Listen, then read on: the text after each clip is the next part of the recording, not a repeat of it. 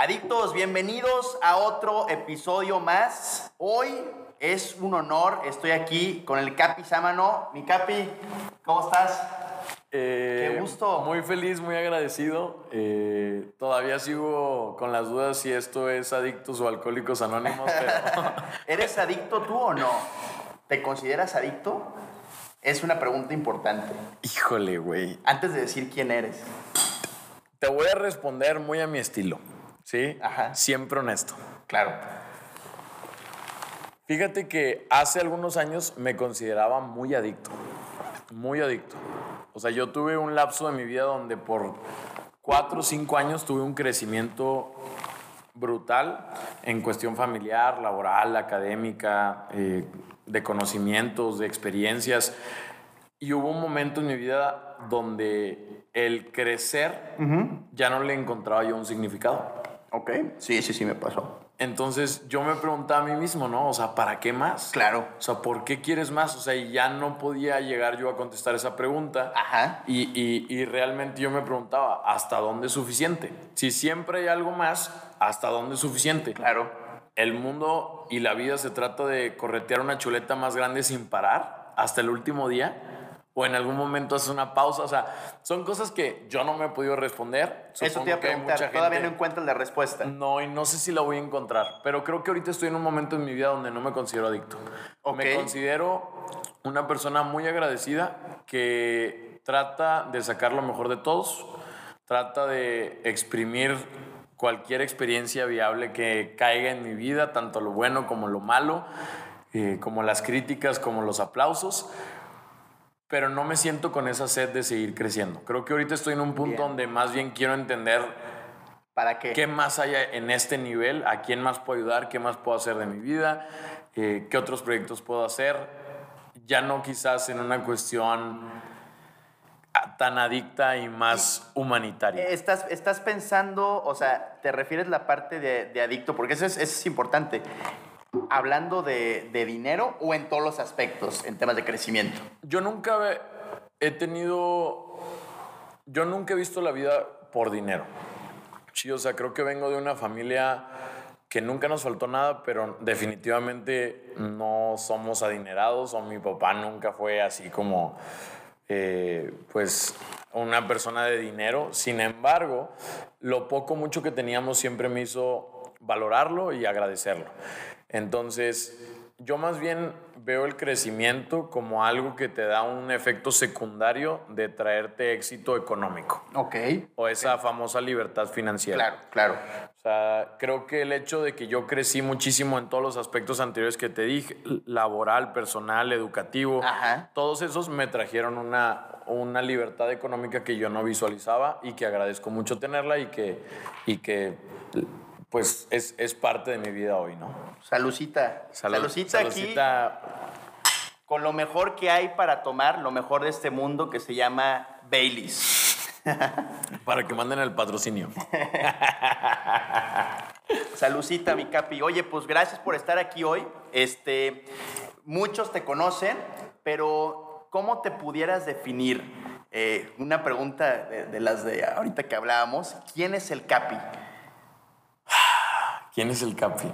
Eh, bueno, para empezar, el Capi es, es un sobrenombre y es un personaje. Ah, es un, es un personaje.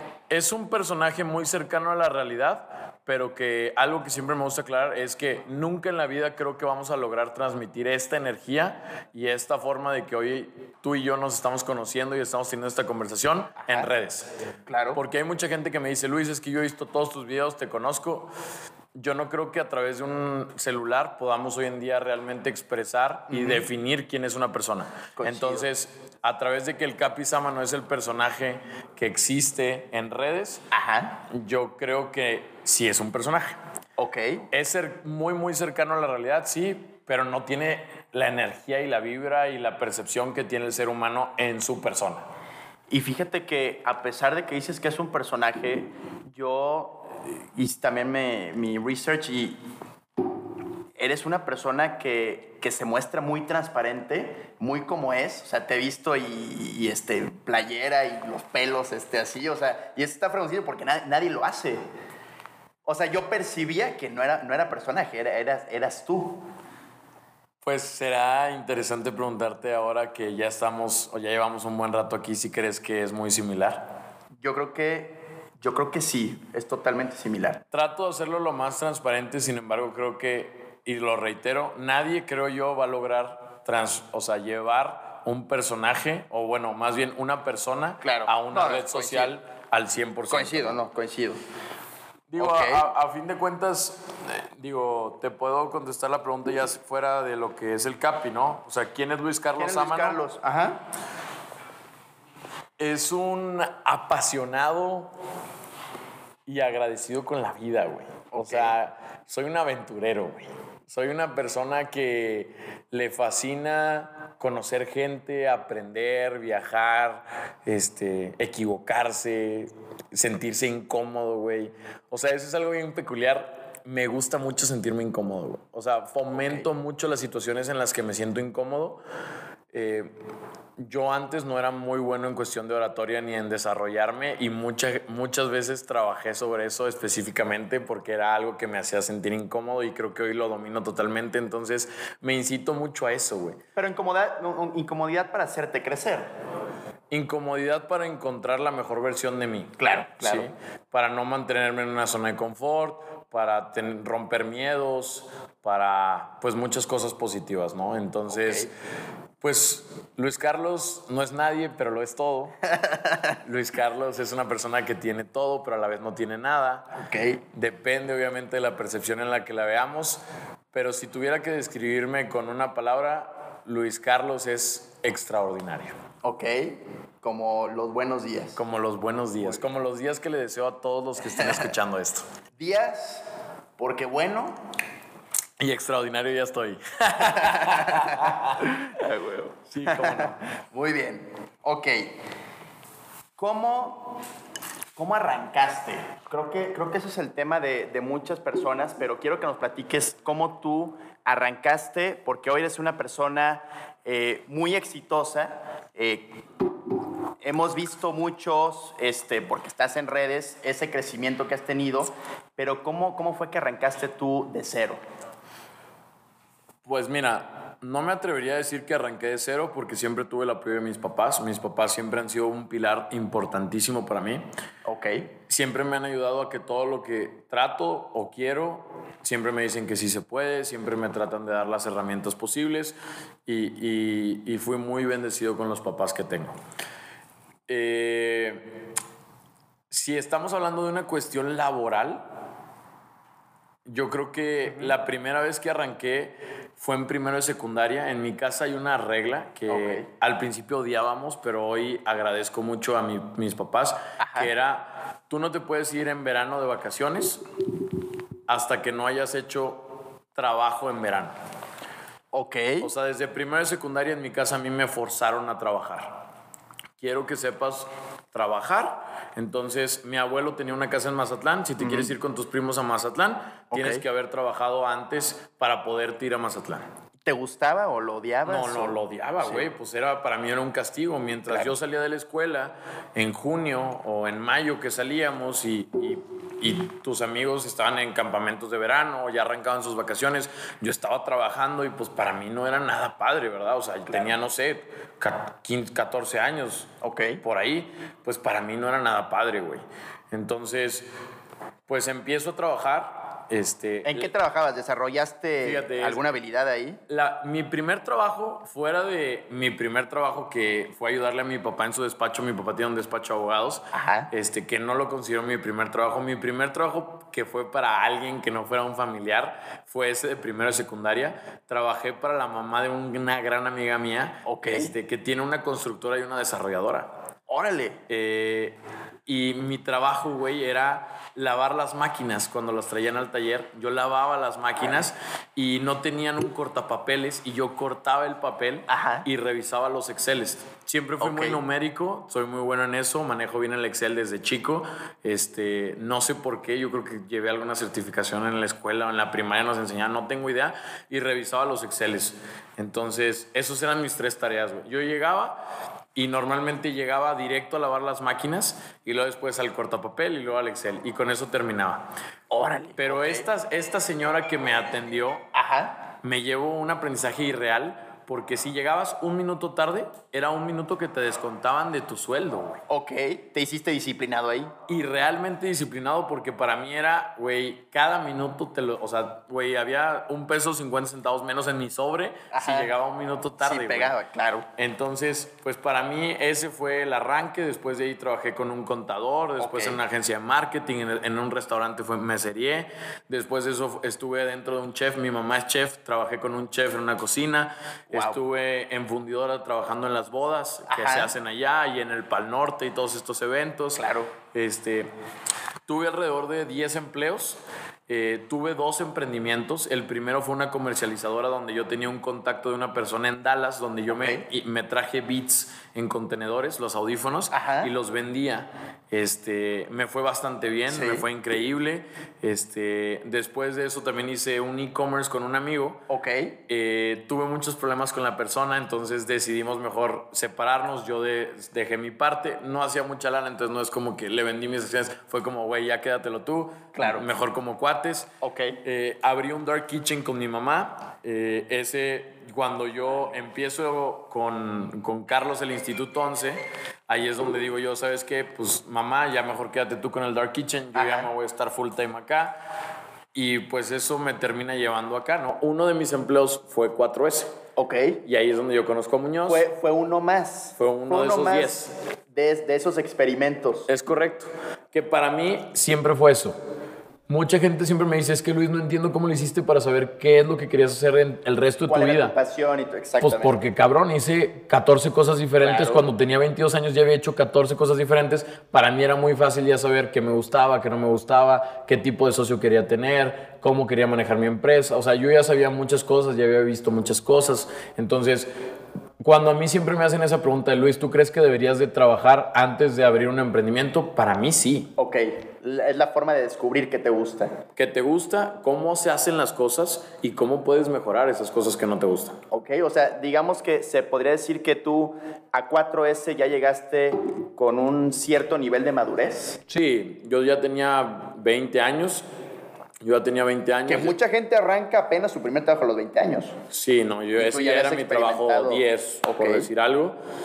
Yo tenía 20 años, este, y sí, ya tenía algo de experiencia laboral, este, digo, fuera de cuestiones técnicas que realmente no tenía ninguna del otro mundo, pues creo que ya tenía mucho criterio y ya tenía mucha iniciativa respecto a, oye, ¿qué más se puede hacer? No quiero venir a perder mi tiempo, ¿no? Ok, ahí fuiste escalando y después brincaste a la parte del instituto. Correcto, ahí es donde eh, Carlos y yo nos asociamos para empezar el instituto. Eh, yo no arranco como socio del instituto, yo arranco sobre una promesa que se iba a cumplir a través de cierto nivel de facturación con cierto margen y que cuando se llegara a ese nivel de, fa- de facturación con ese margen me iban a dar mis acciones. Lo cual se hizo realidad. Se hizo realidad, de hecho vamos en el, en el, en el cuarto escalón, a mí me han dado tres veces acciones ya. Ok, Hay un cuarto escalón. eh, Muñoz tenía el 66%, ahorita debe tener alrededor del 45% y se va a diluir hasta el 33%. Wow. No nada más para mí, sino para otra gente que trabaja con nosotros en el instituto, que está bajo la misma promesa de que mientras el pastel se haga más grande, pues se les seguirá entregando parte de equity. Hasta donde yo sé, la parte, digo, y, porque tocaste ese tema, la parte de- del instituto la empezaron de cero. ¿Haz- ¿Cuánto tiempo pasó para que pudieras llegar a ser socio de I11?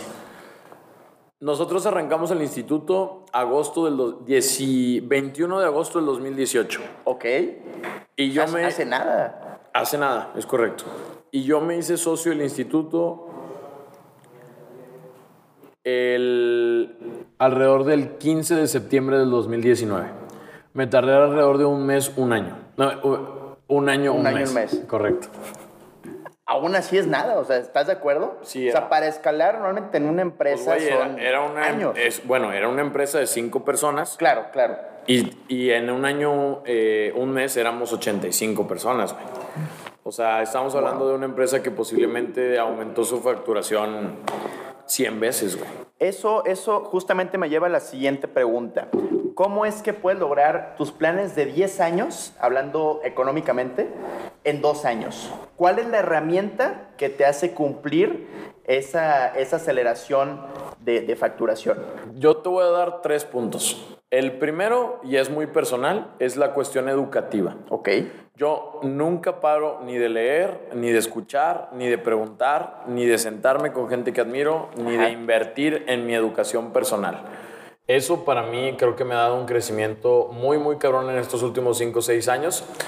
Eh, segundo, esto lo dice mucho Gary Vee, que es una de las personas que más admiro yo, que es el talento es la clave del éxito. Ok, claro. Entonces, rodearte de gente chingona dentro del emprendimiento, o sea, contratar gente que realmente dices tú, güey, es que yo trabajaría para él por lo brillante que es, o sea, contratar realmente personas sin escatimar, traer personas a una estructura base que realmente digas tú, no mames con los, o sea, la gente que trabaja conmigo trae puesta la playera, tiene habilidades técnicas, habilidades blandas, tiene todo lo que necesito para crecer y siempre trabajar mucho sobre el pensamiento colectivo. Eso creo que nos falla mucho aquí en México y en Latinoamérica es no trates tú de creer que tu idea y tu forma de verlo es la correcta, rebótalo, vuélvelo una democracia y entre todos en un pensamiento colectivo decidan cuál es la mejor opción.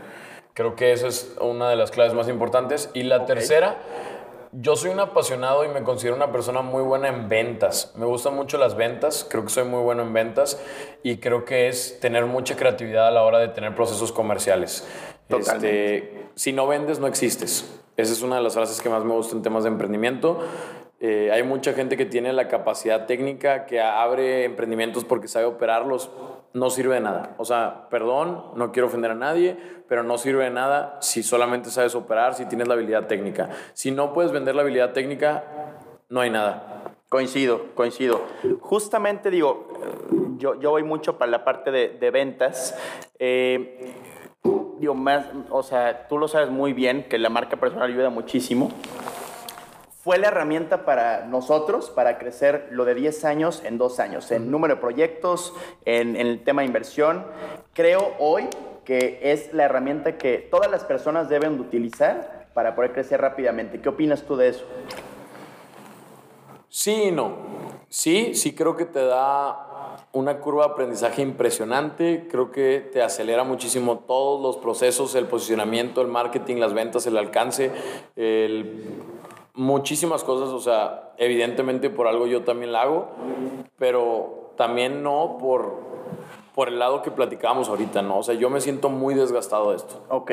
O sea, siento que me, me, me roba mucho tiempo de mi vida personal. Esclavizado. Pues es que, güey, ¿cómo te sientes el día que no subes una historia? Vamos, culpable. ¿Por qué, güey? Si no le debes nada a nadie allá afuera.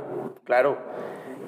Pero sí, creo, o sea, creo que, el- o sea, tiene razón. creo que el, el, el, el, chip está mal, güey. O sea, y creo que es algo que compartimos muchos creadores de contenido, güey.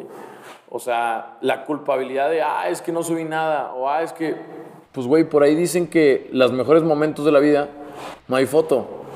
claro. ¿Por qué nosotros estamos tratando de grabar todo? O sea, ta- o sea una ¿y parte qué- de y mí lo pasa? entiende, pero la otra parte de mí no lo quiere, ¿Y, ¿sabes? y qué, ¿Y qué pasa? No, o sea, yo por mí dejo de poner contenido una semana y yo encantado. Pero hace años literal que no, no pasa eso. Pero ¿por qué es? Porque el 100% de nuestras ventas son a través de marca personal. Pero si lo hacemos por pauta tradicional, por, por la marca empresa, no, no es lo mismo. A ver, te voy a, voy a empezar a hacer un proceso contigo, ¿va? Sí, sí, sí. ¿Cuántos vendedores tienes Ahorita de cerradores, que te puedan conseguir proyectos? 10. 10 personas tienes que te pueden conseguir proyectos. Ajá. Y el 100% de los proyectos que tienes llegan de tu marca personal. O sea, esos 10 logran cero. Esos 10 lo que hacen es cerrar, no, no Ok, prospectar. Ok. ¿Y cuántos prospectadores tienes? Cero. ¿Por qué? Todo llega por, por la marca. Pero- Es que te voy a decir por qué. Antes era todo lo contrario. Pero cuando tú tienes un equipo de prospectadores, por lo menos en, acá en la, en la industria, es... O sea, tú, tú llegas con alguien frío, de cero, tienes que platicarle cuál es tu diferenciador real. Te voy a decir una cosa, que acá realmente, como desarrolladora, no tenemos un... Digo, a lo mejor suena como, como mal que lo diga, pero hacemos las cosas iguales que cualquier desarrolladora. pero se vienen con nosotros por la parte de ser Juan Pablo. Ok. Entonces, si llegamos con alguien en frío, le decimos, "Oh, es que somos la desarrolladora, que los mejores rendimientos, no es cierto. O sea, entonces se van contigo por el Por ser persona. posicionamiento. Por ser, ajá, Ok. exactamente. ¿Qué otras cosas te dan posicionamiento? Digo, puedes hacer posicionamiento con marca empresa, pero más, más complicado, ¿no? Pero no nada más te cierres a marcas. ¿Qué más existe en el tema de marketing con cuestión de posicionamiento? Puede ser a lo mejor ¿Quién tiene el mejor libro de desarrollo inmobiliario en México? El mejor libro de desarrollo inmobiliario en México, no sé. Carlos Muñoz. Ok, Es el güey que tiene en Latinoamérica más libros vendidos. ok, Por ejemplo, Carlos antes de hacer marca, ¿cómo posiciona 4S? Lo hace a través de libros. ok. ¿sí? Pueden ser libros, blogs, papers, eh, revistas, eventos, o sea, y seguramente todos los que nos están escuchando, si nos pueden ayudar con más ideas, ¿a qué quiero ir? Ahorita tu cerebro, tu cerebro encontró un hack, que es la marca personal. El problema es que tu cerebro está cerrado a que cree que es la única forma de hacerlo. Puede ser. Y el gran error de la mayoría es que cuando encuentra una forma, deja de buscar otras. Sí. Puede ser. Tienes el 100% de tus huevos en la misma canasta. ¿Qué pasa si el día de mañana te cierran tus cuentas? Sí, lo he pensado. No puedes tener el 100% de los huevos ahí, güey. Deberías de estar buscando otros métodos. No sé si es un libro, no sé si es hacer un evento de desarrollo inmobiliario, no sé si es... Puta, güey, ahorita igual y según yo muy creativo me agarré solo, ¿ah? Pero, ¿qué más hay, güey? Es cierto. Y a ver, digo, es, es- es un gran tema. Esto, pues, por ejemplo, sacar un libro, este, hacer eventos, ¿tú dirías que lo debes de seguir hosteando tú o empresa? Que a lo mejor nos, metimos un poquito, pero, pero creo que es interesante. Yo creo que ahorita por la posición que tú tienes, se hostea a través de tu marca, Power by la marca institucional o de la empresa. Ya. Y poco a poco, a través de enseñar que tú no eres el único que sabe y tú no eres el único que puede estar ahí o que puede dar la cara, Ajá. poco a poco empiezas a sacar al personaje y empiezas a posicionar. Que ese fue un trabajo de 10 años de 4S. Ok. 4S tardó 10 años en sacar a Carlos Muñoz. Ahorita en 4S hay muchos clientes que ni siquiera saben que Carlos Muñoz es de los dueños de 4S. Ok. Es un proceso complicadísimo. Yo, ahorita, por las circunstancias que estamos viviendo, estoy empezando ese trabajo, el cual yo no tenía pronosticado hasta el 2025. Ok. Yo dije, voy a hacer 7 años de Instituto 11 apalancándome de la marca Muñoz y luego lo empiezo a sacar. Ahorita, por todo lo que está sucediendo, estoy empezando a avanzar ese proceso de una Antes, vez. ok. Ahorita viene un cambio rotundo dentro del Instituto 11, muchísimo más metodologías, planes de estudio, muchísimo más formalidad para darle peso más al Instituto 11 y no a la persona y no al CAPI, Ok. a la empresa. Como debe de ser. Pues como debe de ser. debería Como, ser. como debe de ser. Pero como bien dices, para mí es, es un hack para hacer, para lograr Es las cosas shortcut, claro, mucho más rápido. Es como cuando jugábamos Mario Bros, güey, encontraste un atajo, Claro. lo tomaste, válido. Claro. Pero que eso no dependa a largo plazo. Y sobre todo que busques más cosas. A mí lo que me preocupa es esto que me dices, no tengo prospectores. ¿Por qué no, güey? Hay otros desarrolladores que venden a través de, pro- de tener prospectores. 100%. Entonces, ¿por qué tú no lo haces, güey? Estás perdiendo una parte del mercado ahí. Aunque te dé hueva, sea tardado, lo que sea. ¿Por qué no lo Es haces? cierto, es cierto. Y ahora, dentro de los prospectadores, habrá que hacer un análisis de diferenciación de cómo se acercan, cómo exponen, cuál es la experiencia que viven, este, cuáles son los diferenciadores de la desarrolladora, eh, cuál es el seguro que dan. Claro, yo quiero pensar que claro que se puede jugar con algo, güey. Claro, claro. Pues me dejas tarea. Es, es- muy cierto esa parte porque a largo plazo no puede depender. Ahora, ¿tú qué opinas, Capi? ¿Crecer dentro de una empresa hasta ser socio o emprender de cero tú? Yo creo que no hay respuesta correcta, güey. Digo, mm, sé que tenemos poco de conocernos, quizás no conoces mucho mi postura. Yo soy un güey que le encanta pensar que a México le hace falta dos cosas, educación y respeto. Yo tengo una frase que dice, no comparto tu opinión, pero la respeto. Claro, claro. Yo creo que si todos pudiéramos utilizar esa frase, güey, estaríamos en otro nivel, junto con la educación, que creo que le hace falta mucho a nuestro país. Eh, ¿A qué quiero llegar con esto? ¿Tienes el sueño de emprender y hacerlo solo? Pues, güey, chingón. O sea, hazlo. Qué chingón, lógralo, el mayor de los éxitos y truénala. Oye, ¿quieres crecer dentro de una empresa donde tienes claro que se te puede dar la oportunidad y prefieres, en lugar de ser, te voy a poner un ejemplo tonto quizás, ¿qué prefieres? ¿Ser Superman o ser parte de los Avengers? Uf, No hay respuesta correcta, güey. Claro. No hay respuesta correcta, es cuestión de gustos. ¿Te gusta trabajar solo Claro. o te gusta ir en equipo? A mí en lo personal me encanta ir en equipo. Me encanta. Creo que Carlos me suma muchas cosas que yo no tengo. Paola, mi otra socia, me, sube, me suma muchísimas cosas que yo no tengo. Vanessa, mi otra socia, me suma muchísimas cosas que yo no tengo. Nacho, mi otro socio, me suma muchísimas cosas que yo no tengo. ¿Preferiría correr yo con la soga en el cuello todos los meses solo o con cinco personas que admiro y quiero? Claro. Puta, pues claro que prefiero con equipo. Totalmente Ahora, no es que sea la respuesta correcta. Ajá. Mi papá es emprendedor solo, güey. Ok. ¿Está mal? Pues no, no está mal, güey. Entonces es tema, es tema de gustos. Yo creo que sí, güey. Ok. Y ahora, digo, hablando de- del tema de, de emprendimiento, ¿qué le dirías a los chavos de 18 años que están a punto de iniciar una carrera? Te voy a, te, te voy a decir por qué. Yo empecé este, la carrera y me salí al segundo semestre. Ok.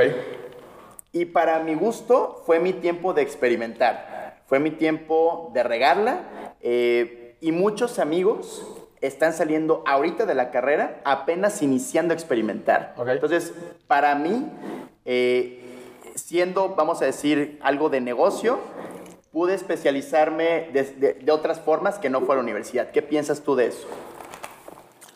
Es un tema muy interesante. Ahí te van varios puntos. Curiosamente, yo creo que la decisión de tu licenciatura, ingeniería, eh, doctorado, lo que sea que vayas a estudiar, yo creo que esa decisión se hace en el momento más pendejo de tu vida. Ajá, coincido. Claro. Y considerando eso, güey, yo creo que parece, eh, por ahí dicen, en, en Monterrey dicen mucho, es carrera, no carreritas. Ajá. Bueno, Y aquí también. a mí me gusta mucho esa frase porque creo que yo me equivoqué. Yo hice una carrera de creación e innovación de empresas en la Universidad de Monterrey. Ajá. Mi carrera era de 10 semestres y yo me gradué en 8. Wow. Siempre llevé sobrecarga Ok. y me arrepiento totalmente. ¿Por qué? Yo hubiera preferido graduarme en 14 semestres, pero haber trabajado en muchos más lugares Ok. que haberme graduado antes. Porque sales graduado, todo pendejo. Ajá. Sales no, no, no graduado sin realmente saber lo que sabes hacer. O sea, yo me creía bien chingón porque tenía un pinche título que decía licenciado en creación e innovación de empresas, que realmente nadie me había enseñado a pagar impuestos, nadie me había enseñado a vender, Claro. nadie me había enseñado a, a manejar un equipo. Miles de cosas que te topas cuando estás emprendiendo, que es donde yo digo, pues si hubiera podido retrasar cuando me graduaba, en lugar de jugar carreritas, retrasarlo y todos los semestres trabajar en cosas diferentes, creo que hubiera podido salir muchísimo más maduro y con muchísimo mayor experiencia y sin tanta prisa, sin tanta angustia. Yo todavía me acuerdo perfectamente el día que me gradué, todavía no teníamos claro lo del instituto Ajá. y no mames lo nervioso que estaba, güey. O sea, güey, creo que hasta lloré, no me acuerdo, pero, pero creo, o sea, la pasé muy mal. Ok. En, ahí en la Universidad de Monterrey hay un, hay un ritual que después de tu tesis, al estar graduado, tocas una campana. Ajá. Toqué la campana, me puse un pedón con mi familia y con mis amigos. Ajá. Y al día siguiente me acuerdo perfectamente que me desperté y dije, no mames. Ya no voy a ir a la escuela, güey. ¿Qué sigue? ahora qué? Claro. ¿Ahora qué, güey? ¿Qué sé hacer, güey? O sea, ¿qué voy a hacer mañana? Claro. Y me empecé a sentir súper nervioso, no tanto por mí, porque decía, güey, mi papá invirtió como, no sé, güey, dos millones, tres millones de pesos en mi educación desde el kinder hasta la, hasta la graduación para decirle que no sé qué voy a hacer. Claro. Qué, güey, a la madre, güey, qué pena, güey, qué pinche pena, Y, güey. y es, y eso pa- le pasa a la mayoría. La mayoría cuando estudiamos carreras genéricas, creo yo. Ajá. sí. Porque los que son arquitectos, Ah, los no, que claro, son pues, veterinarios, claro. doctores, esos güeyes ya saben que desde el día uno que van a hacer. Pero los demás pendejos como nosotros, güey, sí es como, madres, güey, ¿ahora qué hago, güey? Y no, coincido totalmente. Pero ahí va la, la pregunta, digo, tú, tú tuviste esa experiencia y tú dices que mejor lo hubieras alargado. Pero a ver, ¿qué le dirías a, a esas personas? Si quieren hacer algo de negocio, les dirías, mejor especialízate en cursos, diplomados, etc., etc., o ve a la universidad. Yo en lo personal sigo creyendo en la universidad, ¿Ok? sobre todo por varias cosas. Uno, te inculca, te inculca y te mantiene el tema de seguir aprendiendo, que creo que es fundamental. Claro. El segundo, el tema de hábitos, de seguir leyendo, seguir preparándote, seguir investigando, seguir haciendo trabajos, que a muchos no les gusta, pero creo que es un hábito que se te queda, o sea, te quedas acostumbrado a leer, te quedas acostumbrado a investigar. El tercero es el networking que te da. Para mí ese es de los más importantes, o sea, los contactos que puedes conseguir en la universidad, tanto de maestros como de alumnos, como de cualquier parte. No sé si lo vale. Esa sería otra pregunta. No sé si lo vale, sin embargo, yo en lo personal sí seguiría recomendando ir a la universidad y no que la aborten. Ok, ok. Bien, buena respuesta. ¿Con qué cierras, mi capi?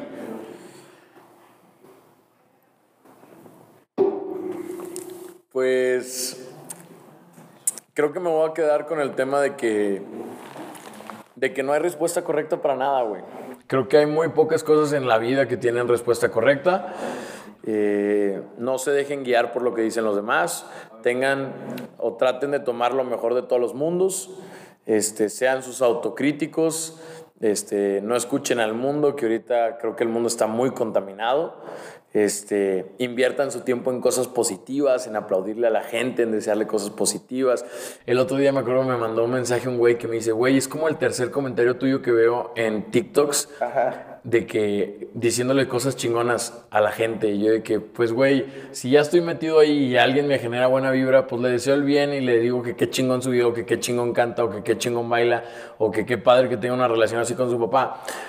No, no, no, no uso mi tiempo para andar tirando hate a alguien. Claro. No, no, no. Inviertan su tiempo en algo positivo. Por ahí dicen que lo que piensas, lo que dices y lo que haces es lo que eres.